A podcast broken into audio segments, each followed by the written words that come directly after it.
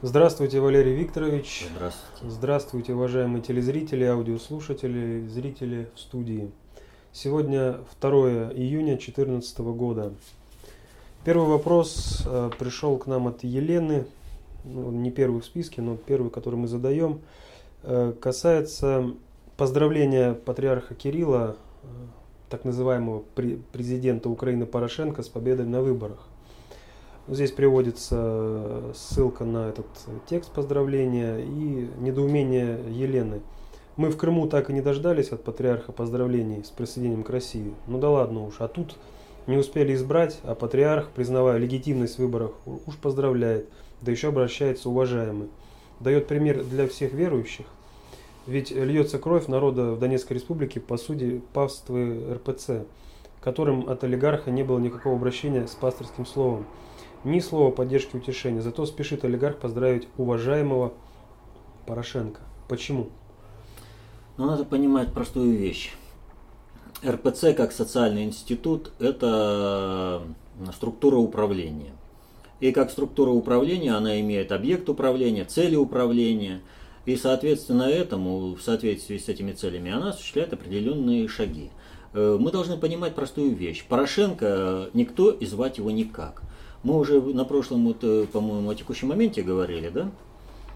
Что над государственному управлению на Украине потребовалось э, поставить человека, который бы смог продолжить линию смены руководства. То есть нужно довести было страну э, первому руководству, вот, киевской банде, Турчинов, Аваков, там, Наливайченко и прочие, Яценюк, им нужно было довести до гражданской войны сразу, но у них это не получилось. Поэтому этот вопрос э, нужно было разбить на два момента. Раз не получилось э, гражданскую войну развязать сейчас, а задача э, ликвидации банд правого сектора, которые взращивались долгое время, это задача для любого государственного управления, которое планируется на какое-то время длительное, она не снимается – и задача э, геноцида русского народа для глобального управления тоже не снимается, то вот эту задачу и возложили на Порошенко. Вот, и он должен это сделать. И вот посмотрите, сейчас нам о чем говорят? Вот активизация, вот эта карательная операция, она сейчас обусловлена тем, что Порошенко должен прийти как бы на чистое поле он э, должен провести эту инаугурацию, когда уже бунт э, в юго-восточных областях будет задавлен. Э, любой человек, который посмотрит реально на те процессы, которые происходят на Украине, и тем более в юго-восточных областях Украины, скажет, что военного решения проблема не имеет. И до 7 числа ничего не завершится. Даже если какая-то временная, временная победа произойдет э, войск киевской банды, то это не принесет э, финального разреш, э, разрешения. Но э, сама фаза вступит э, в совершенно иное качественное состояние, которое э, война на Украине как бы станет неизбежным. И он будет эту задачу решать. При этом надо помнить еще одну задачу, э, это одно положение – Порошенко как президент, он э, вот до июля месяца еще более-менее дееспособный. Ведь вы же знаете о том, что э, как только был совершен э, государственный переворот, одним из условий этого государственного переворота и капитуляции, который подписал Яци, э, Янукович, э, было то, что э, ну, страна возвращается к парламентской форме правления. И, соответственно, этому главная э, должность в государстве становится не президент, а председатель Верховной Рады. Вот. И, соответственно, этому, в общем-то, Тимошенко, она вполне осознанно пошла на то, чтобы, раскрутившись на президентских выборах и найдя соглашение с э, теми, кто управляет страной, а именно с американцами, она уступила Порошенко пальму первенства, э, рассчитывая взять э, реванш на парламентских выборах. Вот. Э, то есть Порошенко никто и звать его никак. И поэтому, обращаясь к Порошенко, в общем-то обращается к его кукловодам и говорят э, об определенных правилах выстраивать э, вот это управление, над государственное управление. И РПЦ, как социальный институт, э, вот эти цели преследует. Вот. Поэтому он и поздравил Порошенко, но обращался он не к Порошенко, а обращался к тем силам, то есть над государственным управлением, не только к американцам, э, которые сейчас так или иначе будут использовать Порошенко для того, чтобы э, стабилизировать положение на Украине. Ну, для одних стабилизация означает э, развязывание полномасштабной гражданской войны с перекидыванием, это для американцев, с перекидыванием нестабильности э, на Россию и в Западную Европу, а для глобального предиктора это хорошее кровопускание русскому народу и создание некого такого э, демократического государства э, европейской направленности – вот. И Порошенко, он должен, э, как тот Мавр, сделать свое дело и уйти. Но подготовив э, своим нелегитимным избранием уже легитимность э, как бы следующей власти. Вот у нас были в 90-е годы, как вот их назвать-то, вот их называют лихими 90-ми, прочее, там шла приватизация. И каждый из приватизаторов – кто что смог своровать, что охранял, то есть смог своровать. И вот стали владельцами заводов, газет, пароходов там и прочее. И вот что дальше начало происходить? Они стали перепродавать. Вот он своровал собственность, быстренько перепродал, а тот человек, который у него купил, он как бы добросовестный приобретатель.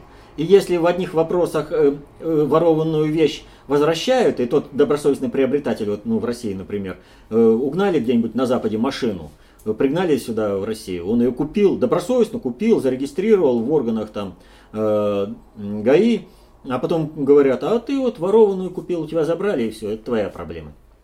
То в планах большой собственности уже так вопрос никто не ставит. Как же так, я же добросовестно заплатил за это, все, вы там разбираетесь с этими бандитами, как он там приобрел собственность, это уже ваши государственные проблемы. Так вот, э, Порошенко в плане государственного управления Украины должен решить именно эту задачу, легитимизировать новое положение в управлении. Он должен своими нелегитимными выборами обеспечить легитимность следующих выборов. Вот. Что он, в принципе, и должен делать. А патриарх договаривается с кукловодами Порошенко об определенных условиях, о том, как будет работать э, РПЦ в мире. Вот и отсюда и поздравления. В продолжении темы нелегитимности выборов э, прокомментируйте тогда тему злоупотребления олигархии в сфере законотворчества. А, ну да. Вот вообще в этом плане э, на Украине она очень такая существенная, это классическая это, ситуация, когда олигархия, она фактически приватизировала все государство. Вот э, не секрет о том, что все политические партии, все фракции в Верховной Раде, они носили там фракция Фирташа, там фракция там э, Тимошенко, все прочее, других олигархов. То есть они просто работали на достижение э, кланово-корпоративных интересов конкретно и никакого государства. То есть э, фактически олигархи приватизировали собственно государственное управление, что и в Соединенных Штатах, что хорошо для Форда, хорошо для страны. Вот. Поэтому то, что хорошо для какого-то олигарха Коломойского, должно быть хорошо для страны. А олигарх Коломойский, э, проценты, которые выше тех процентов, которые можно обеспечить э, приростом э, своего труда, э, вот, дает такие кредиты, которые не отработаешь своим трудом. Нужно воровать, там, разрушать собственную экономику, чтобы оплатить. Это тоже считается хорошо. Вот, и вот надо сказать, что в этом плане, что рубежной датой вот этого э, олигархического беспредела э, стал э, Майдан 2004 года. А, именно тогда было э, заявлено, что страна более не живет по законам, а живет по понятиям. По понятиям нужно было избрать Ющенко, поэтому в нарушение всех мыслимых законов провели третий тур, и Ющенко избрали.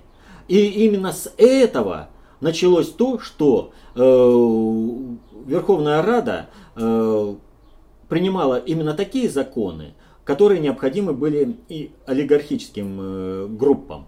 И э, финальная часть вот этого всего стало то, что олигархи, собственно, пошли в государственное управление. Но это, кстати, элемент слива с надгосударственного уровня. Но э, получая в удел это как бы, собственно, новое крепостное право, какие-то волости, уезды, ну это не вотчины, это э, наделы такие в виде областей, они начали создавать свои вот не сказать, что это боярские дружины, потому что это бандитские группировки, территориальные батальоны. И вот если, скажем, у Коломойского, там, э, у Тимошенко свои батальоны есть, то у Порошенко своих батальонов нет. Вот, именно своих батальонов. И поэтому он сейчас не может быть в полной мере дееспособным управленцем. Ну, от него этого никто не требует. Он должен своей э, личностью, своей персоной осветить э, вот те процессы, о которых я говорил э, в текущем моменте по перспективам Украины. То есть э, ликвидацию э, банд правого сектора, поскольку это товар не только одноразовый, но и скоропортящийся. Вот и создание э, в полной мере фашистского государства на территории Украины, э, которое бы противостояло России. Вопрос от Дмитрия. Запад известен своим вероломством и беспринципностью. В связи с этим не готовит ли Запад очередную подлость для Путина э, с готовящейся его поездкой во Францию? Как ни печально звучит, но нынешняя Россия держится на Путине, и он им как кость в горле – Сценарий по его устранению на любой вкус, от отравления до банального захвата в заложники. Может не стоит Путину ездить на территорию врага, а встречаться с западными лидерами на нейтральной или своей территории, как это делал Сталин?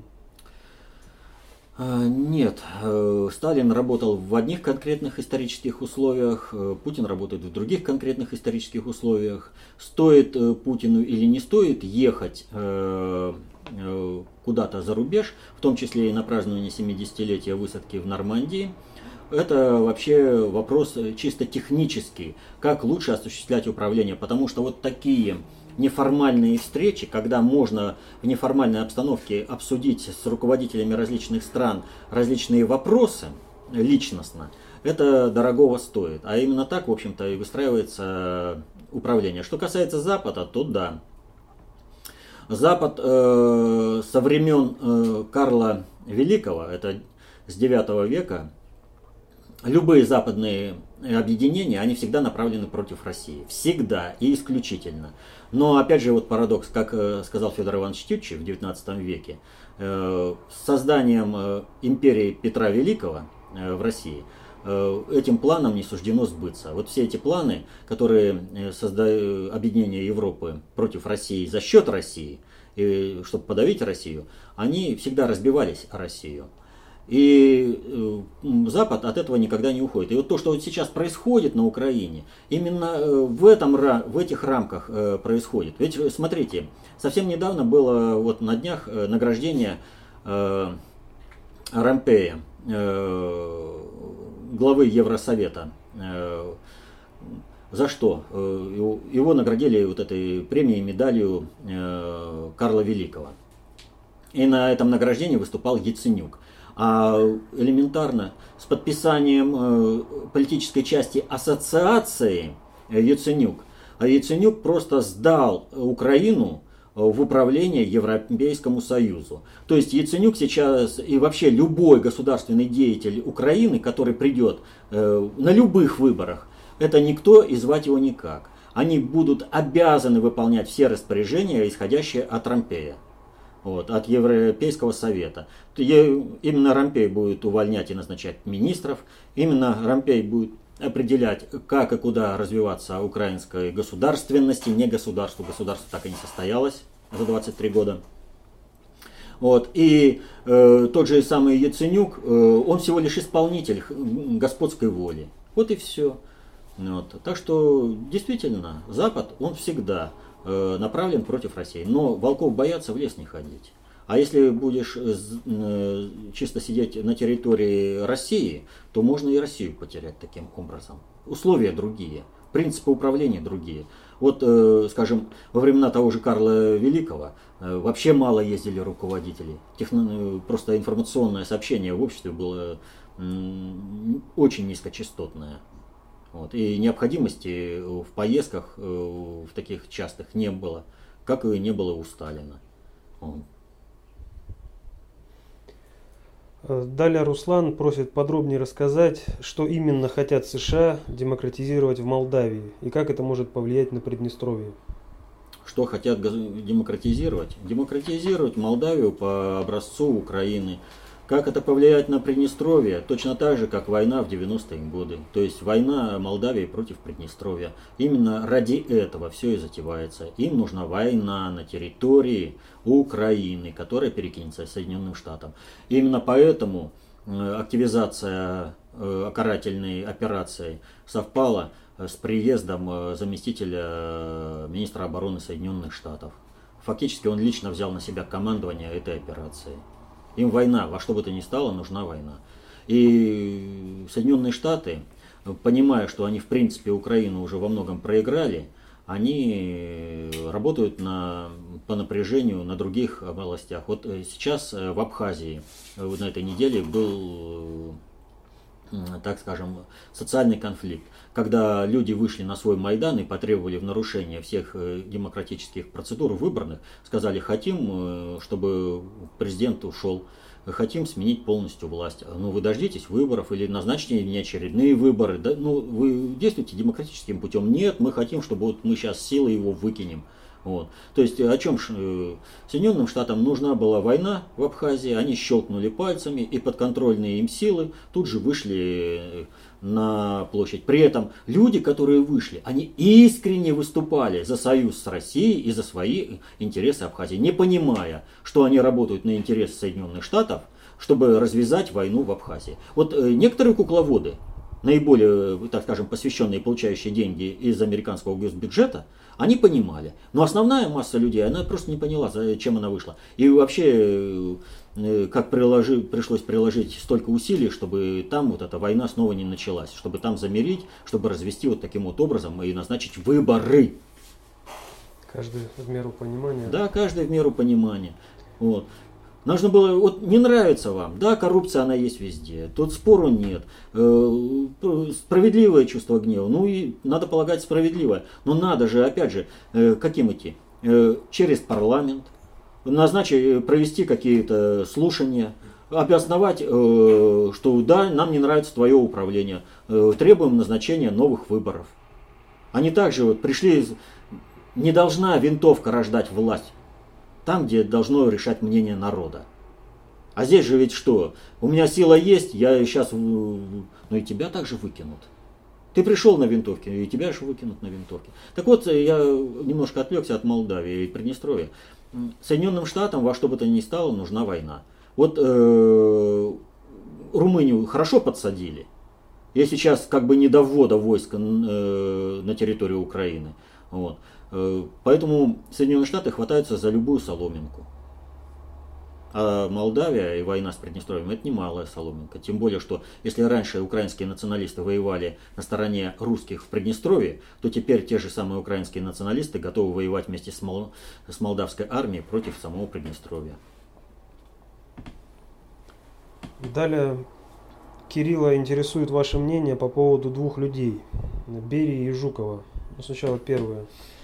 Считаете ли вы, что послать Жукова в Одесский округ командующим это было просчитанным Сталиным, как великим стратегом, решением, а вовсе не понижением, как все думали, так как только Жуков имел силы и характер для предотвращения восстания? Никакого восстания не было, и все это, в общем-то, это все базируется на слухах о великости Жукова. Что касается, там не было действительно никакого унижения. Ну, вы представьте себе, закончилась война, 11 маршалов, командующих фронтами. Вот. И куда их, и как. Э, Жуков один из командующих фронтов. Он не был э, какой-то там э, величиной такой, что, так скажем, начальником генерального штаба или главнокомандующим. Он и получил то, что он имел. Любой военный округ – это фронт.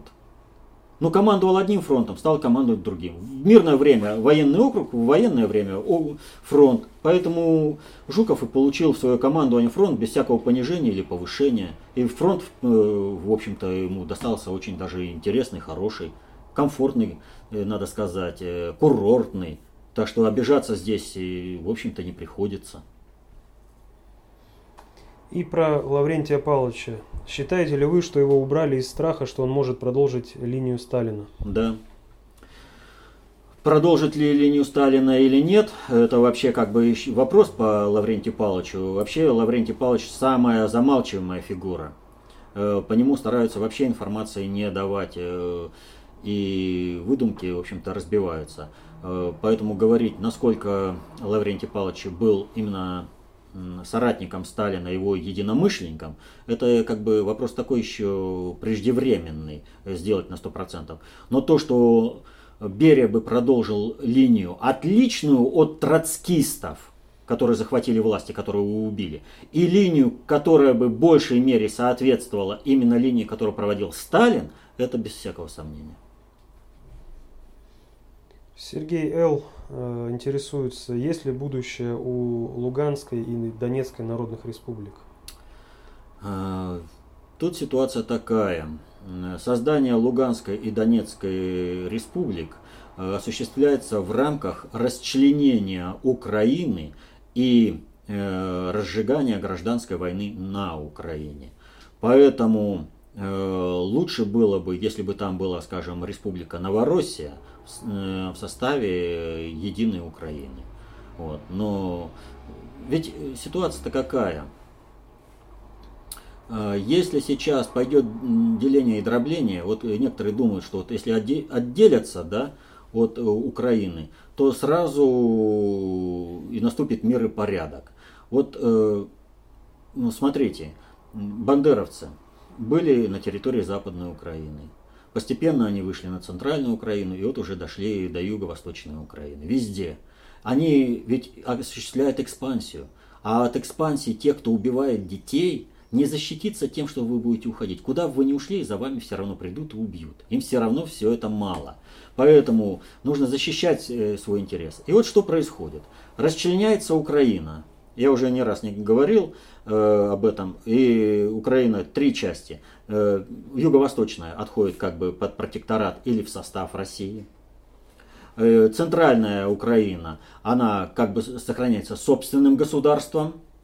Э, и миротворческий контингент под эгидой ООН, то бишь Соединенные Штаты. А западная Украина – Э, протекторат с последующим вхождением, а то может быть и сразу с вхождением э, в Польшу, там, Венгрию, Румынию. Вот. И э, дальше возникает вопрос. Против кого Западный Союз? Против России. Потенциал есть? Есть. Как его использовать? И вот если кто-то думает, что вот этот потенциал против России не будет использован, он будет использован. Только уже на территории той же самой Донецкой и Луганской республики полетят ракеты. И не Хасаны, которые, Касамы вот эти, э, которые делают арабы по Израилю, которые летят и где-то падают в пустыне, непонятно что. А будут вполне хорошие себе ракеты заводского производства, которые будут бандеровцы запускать э, по Донецку и Луганску, а э, миротворческий контингент войск НАТО и Соединенных Штатов будут разводить руками и говорить, а мы не можем поймать бандитов, ну вот что-то не получается у нас. Вот. Как бы сценарий, в общем-то, э, прогнозируемый. Расчленение Украины не добавит стабильности ни в коей мере тем э, областям, которые войдут э, под протекторат, или их просто даже отделятся от центральной Украины на принципах того, что вы там проводите бандеризацию, а нам это не нравится. Вот. Они все равно будут осуществлять свою карательную акцию с целью уничтожить русский народ. Именно это все проводит западная цивилизация. Говорю, уже я про это говорил. Со времен Карла Великого все западные союзы были направлены только на одно – уничтожить русских. Это против России. Поэтому, э, что бы хотелось, как бы вот хотелось видеть этот процесс, э, чтобы не было расчленения Украины. И, соответственно, этому э, Кому-то, может быть, и хотелось бы иметь и Луганскую, и Донецкую республику, но лучше пусть это будет как переходная форма правления. Хотя вот сейчас, посмотрите, вся политическая тусовка в России завопила именно как срочно вводить войска, делать там все прочее. То есть что? Нужно перенести ответственность за кровопролитие на Украине на Россию, сделать ее ответственной и сделать э, таким образом, чтобы на территории юго-восточной Украины Э, вот, в Новороссии, э, постоянно лилась кровь. И максимум, что предлагается, это вариант Приднестровья. То есть непонятно какое э, государственное образование, с какими перспективами. То есть вроде так, а вроде это. Ну как-то вот у людей что-то настраивается, вот какая-то жизнь устраивается, а какие перспективы? Как вписывать? Как развивать экономическое э, взаимодействие с этими регионами? Ведь э, Приднестровье э, это один экономический уклад, а у Донецка и у Луганска совершенно другой уклад. У Днепропетровска или там взять ту же Одесскую область. Ну нет портов э, в Приднестровье, а Одесса крупный порт. Вот, и здесь очень много чего вложено. Поэтому, э, в принципе, в интересах России целостное государство, как оно будет устроено, федеративно, унитарно, это уже не принципиально. Вот. Но э, вопрос ликвидации бандеровских банд, это вопрос жизни и смерти людей на юго-востоке. Будет ли это Донецкая или Луганская республика? Или это будет Новороссия? Будет ли это в составе единой Украины? Или в конце концов это будет в составе России? Даже вот э, просто будет э, сразу в составе России. Вот. Без ликвидации бандеровского вот этого подполья, бандеровского движения, мира на юго-восток не придет. Это как бы вот не хотелось. Не для этого их растили. Не для этого их направили. Ведь посмотрите, опять же повторю, ведь что произошло-то по сути? В Киеве убивают людей, жгут город, захватывают здания. Все демократично. И армия заявляет о том, что она не вмешивается э, в политику. Это нас не касается. Людей убивают, город разрушают. Не вмешивается в политику. Все нормально, да? Юго-восточная э, часть говорит, ребят, вот то, что вы там совершили государственный переворот, нас не устраивает. Ну ладно, ну совершили государственный переворот, но давайте все-таки определимся о правилах жизни у всего государства на референдуме. И тут же армия оказалась участником политического процесса. Тут же направили армию только за одно желание людей решить все мирно, с учетом мнения всего населения. На них сразу бросили армию. И ведь посмотрите, вот луганский этот, э, э, луганское событие. Вот летчик, который стрелял по администрации Луганской области, он что, не понимал, что он стреляет по исключительно мирному объекту? Что нет никаких войск, не, не, это, это не военный объект, не представляющий какой-то там опасности что там вокруг мирные люди. Он прекрасно представлял, он прекрасно понимал, что он будет убивать женщин и детей. Это нравственность этого летчика. Понимаете? Он хочет убивать женщин и детей. Это и в этом его героизм. Вот какая армия сейчас э, на Украине. Ведь генералы, они должны были арестовать Турчинова, Яценюка, Авакова, Наливайченко, всех арестовать. Но э, поехал на сафари поохотиться опять же на женщин и детей генерал Кульчинский, которого сбили. Видели, наверное, его фотографии? Летит над городом и целится в, э, в город из э, автомата. Он герой, он во всем бронежиле, это, во всей амуниции, он по мирным людям целится, готовится стрелять. На сафари прилетел. Выискивает, где бы там жертву какую подстрелить. И не его вина, что называется, он не выстрелил. С автомата далековато стрелять. Был бы крупнокалиберный пулемет, наверное, бы и пострелял по городу. И потом бы сказал бы, вот, это вот я расстрелял детишек в детском саду, я вы еще там где-то. Ведь они же стреляют-то по гуманитарным объектам. Что они не понимают, куда они стреляют? Прекрасно понимают. Но стреляют. Это их нравственный выбор. И отделение здесь ничего не поможет. Надо избежать войны, полномасштабной войны. Дипломатические механизмы еще не исчерпаны. Более того, вот многие политики заявляют, что сейчас на Украине уже гражданская война. Нет еще гражданской войны. Есть еще возможность ее избежать. Гражданская война начнется тогда, когда начнется война всех против всех. Сейчас идет карательная операция государственного образования в рамках другого государства против определенного региона. А вот когда вот эти события Луганска, Донецка перекинутся везде, когда рассыпется правоохранительная система государства, вот тогда будет гражданская война. Сейчас есть еще возможность этого избежать. Есть возможность превратить вот эту карательную операцию в антитеррористическую с, после, с финальным арестом Турчинова, Авакова и прочих. Продолжая тему Украины, прокомментируйте, пожалуйста, ситуацию э, с тем газовым конфликтом между Украиной и нашей страной. Ну, там не совсем как бы конфликты. Вы имеете в виду трехсторонние да, переговоры Евросоюз, Украина и Россия, да? И каждый раз да. закл... находят договоренность э, какую-то по разрешению э, оплате, там все, э, и тут же все рушится. А происходит вот деньги, что. Деньги где? Как где? Вот смотрите, в начале мая МВФ дает э, кредит Э, первый транш Украине, 3,5 или там сколько, 3,2, по-моему, да, э, миллиарда э, долларов, и говорит, вот вам деньги, возьмите и заплатите всю задолженность за газ. Тогда этого хватало с лихвой. Всю задолженность погасить. Дальше. Евро, Евро, это, Европейская комиссия через неделю обращается говорит, вы почему до сих пор не заплатили? Платите! Эттингер говорит, долг Украины составляет 4 миллиарда э, там, долларов, да? Вот. Ну, где-то так, у них там в евро там немного различается. И плюс он э, как бы... То есть Европа признает долг за Украиной, и Европа решала вопрос даже о том, чтобы за свой счет закачивать в газовые хранилища Украины. За свой счет. Европа готова заплатить. Она дала деньги Украине, чтобы решить газовые проблемы с Украиной. Но Украина стоит. И почему? Смотрите, с тем же проданным. Проходит э, совещание. Выходят и говорят, вот достигли таких-то, таких-то соглашений.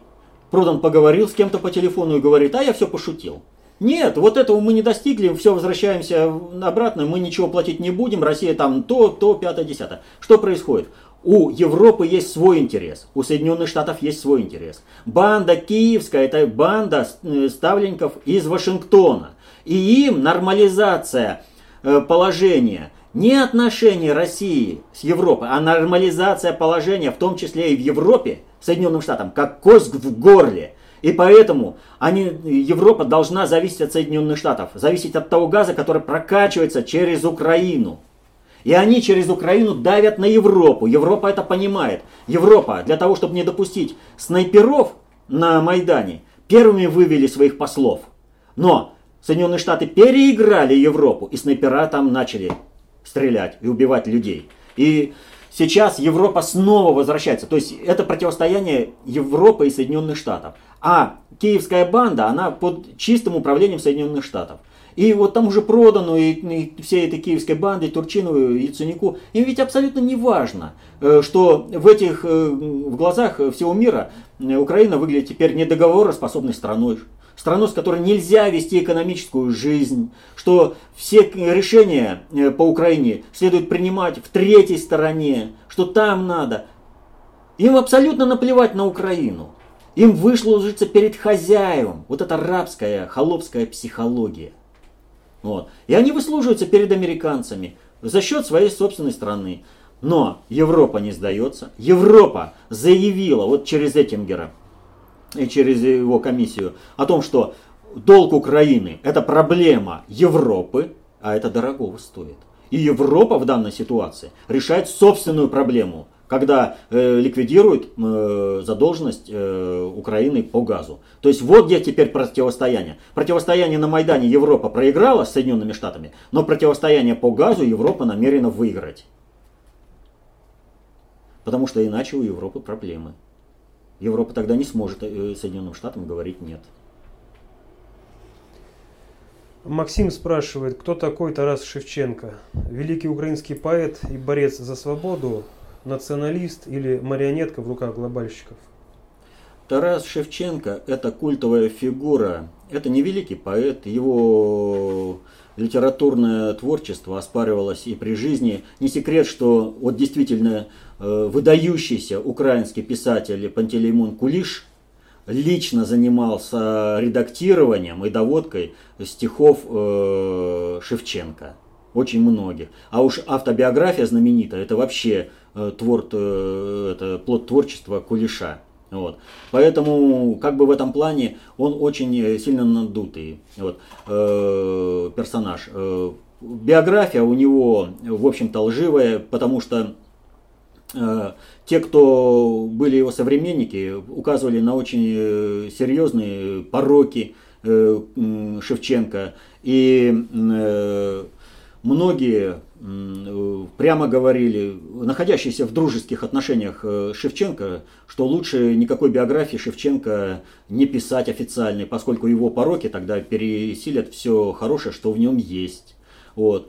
И поэтому Шевченко, он, в общем, культовый такой персонаж, только потому, что у него очень жестко выражена русофобия. Очень жестко выражена. Но его русофобия базируется на низкопоклонстве перед поляками. Вот он как был э, лакеем, по своей психологии, так он лакеем остался. Ведь от райских он получал как бы только добро. Смотрите, э, из э, крепостничества его выкупили русские.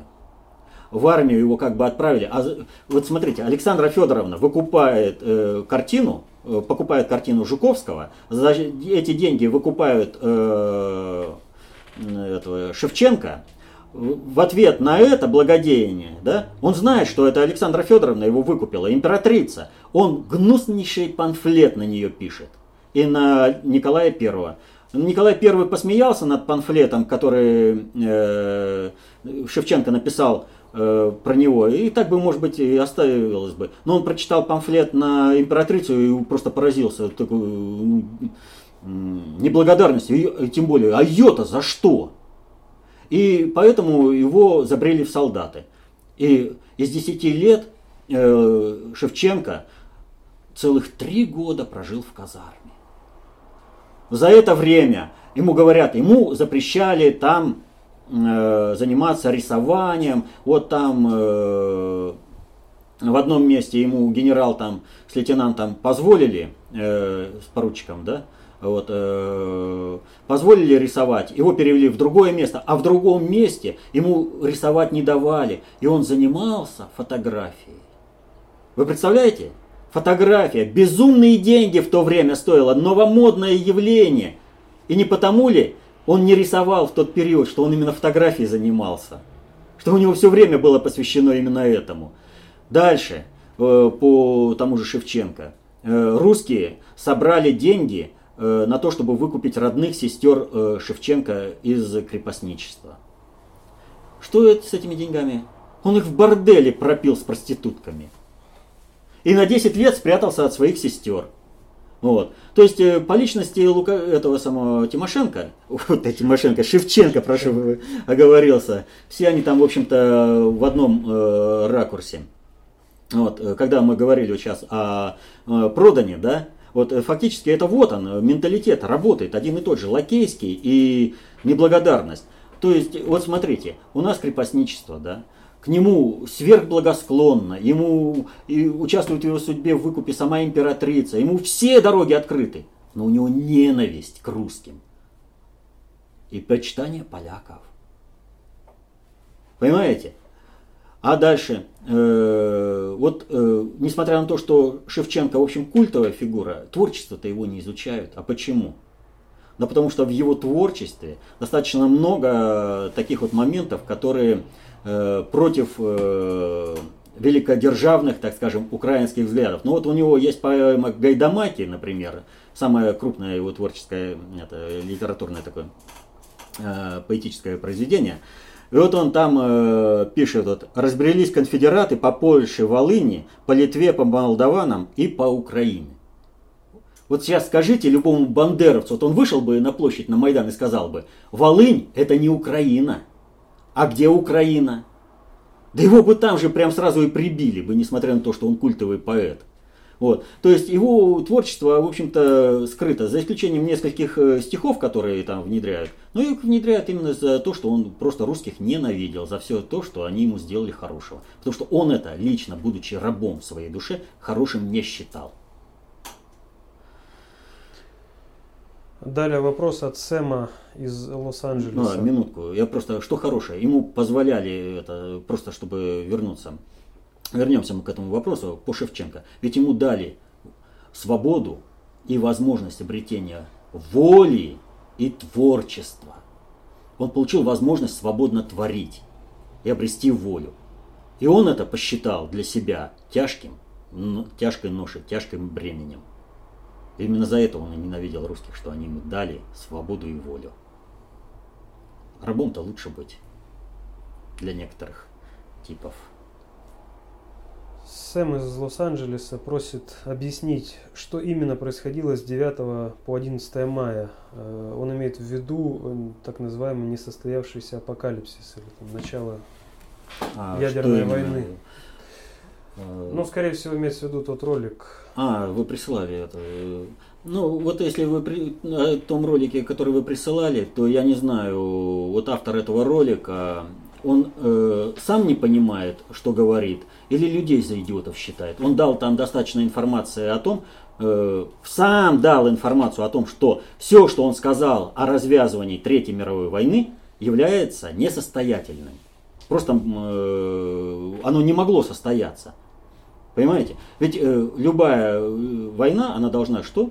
Она должна привести к какому-то результату. Если у тебя нет гарантии победы, никто это э, воевать не будет. И он сам об этом говорит, но при этом говорит, что вот там вот такое могло состояться. Война э, не могла состояться по одной простой причине. Вот э, Алан Гринспен, он сказал, что вот Россию мы можем победить только так, как победили Советский Союз, то есть перекупив его элиту. Вот в военном плане мы победить не можем. И если мы перекупаем элиту, нам незачем воевать с Россией. Они снова разрушат армию сами.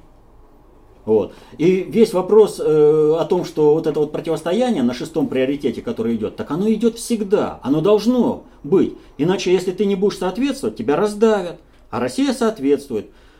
И, соответственно, этому просто в это время решался вопрос. Либо Россия все-таки пойдет по сценарию расчленения Украины, либо она не пойдет по этому сценарию. Вот это действительно тут решалось. И Россия не вписалась в западные планы, не пошла на расчленение Украины. Сандра хотела бы задать вам вопрос на тему Прибалтики. Когда вы ее упоминаете, вы обобщаете три страны может так проще, но история у них очень разная. Если Латвия и Эстония начали существовать как государство только с 1918 года, то история литовского государства ведется с X века, а в XIV веке Великое княжество Литовское было самым большим государством в Европе. Занимало территории современных Украины, Белоруссии, части Польши и России. Поэтому обобщение всей Прибалтики, как стран, которые впервые появились только при развале Российской империи, по-моему, неправильно – так как многие люди и так не различают Литву и Латвию, и у них складывается ошибочное мнение. Может лучше конкретизировать, какие именно страны имеются в виду при упоминании Прибалтики? Ни в коей мере не отрицая действительно э, богатое историческое прошлое Литвы и полностью вот подписываюсь под каждым словом э, сказано вот здесь, э, действительно все это так. Есть одно маленькое уточнение – нынешнее управление государственным, образованием Литва точно такое же марионеточное, как к сожалению, это Латвии и Эстонии. И работает в рамках э, антирусского проекта. И своей, кстати, мощью экономической, которая действительно у Литвы есть, в отличие от Латвии и Эстонии. Вот. Она обеспечивает устойчивость вот этих двух карликов – и возможность выставления единой политической позиции. Поэтому я и не разделяю, когда говорю об этом. То есть я не говорю, я прекрасно понимаю, что исторически э, Литва это совсем иное, нежели Латвия или Эстония. Саян просит э, рассказать о вашем отношении к книге Данила Андреева «Роза мира». Ну, это один из взглядов эзотерического учения, который не объясняет ничего, а кроме прорыва в определенные слои астрала. Поэтому, если кто-то попытается построить э, действенное управление на этом, ну, потеряет время, в конце концов придет к другим выводам. Э, вопрос к вам от Михаила.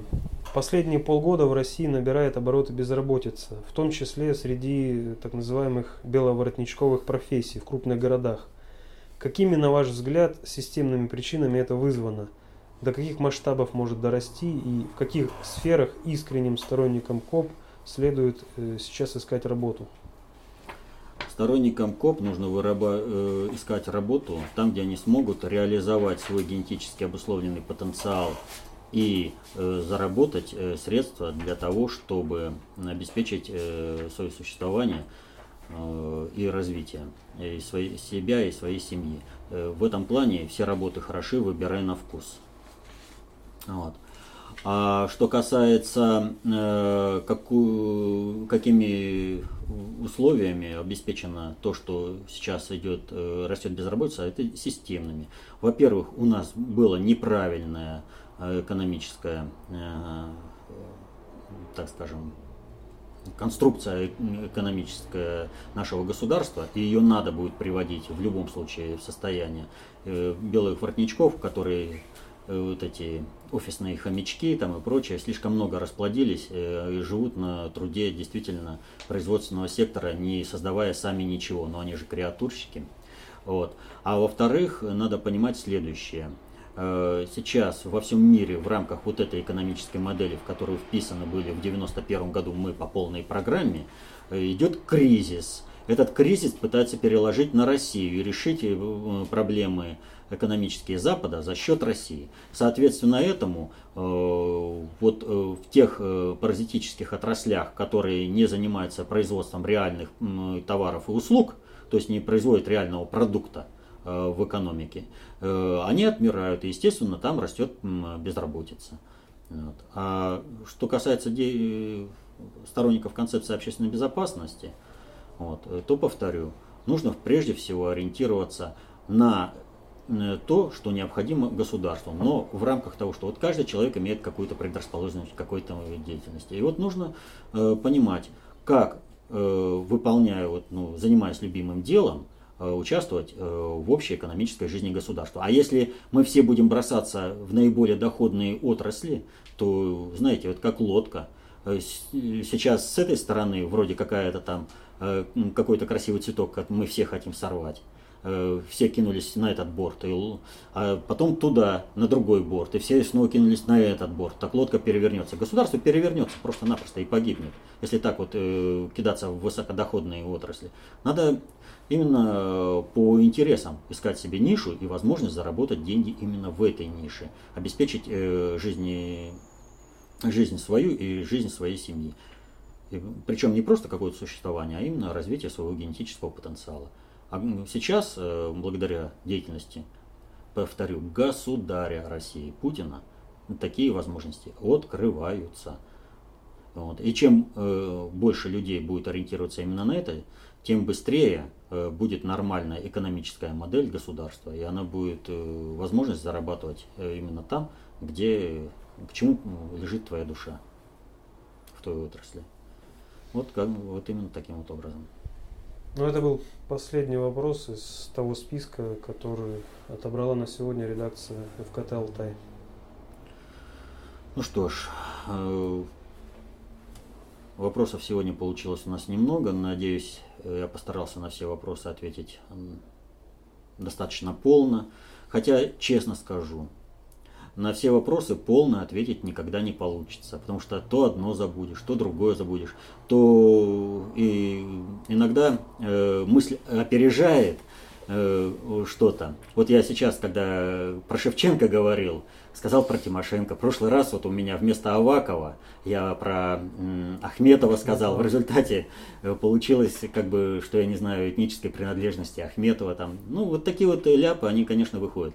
Но я это к чему говорю? Вот изучайте, изучайте достаточно общую теорию управления, изучайте концепцию общественной безопасности. И тогда вот такие вот вопросы вам вообще не придется задавать. Вы их будете решать по ходу, сами для себя. Э, но мы сейчас вот э, занимаемся фактически просто показываем, как вот это знание работает в жизни. А это знание, оно пробивает себе дорогу, как бы не стремились э, его остановить. Так что всем спасибо за работу. До следующих встреч.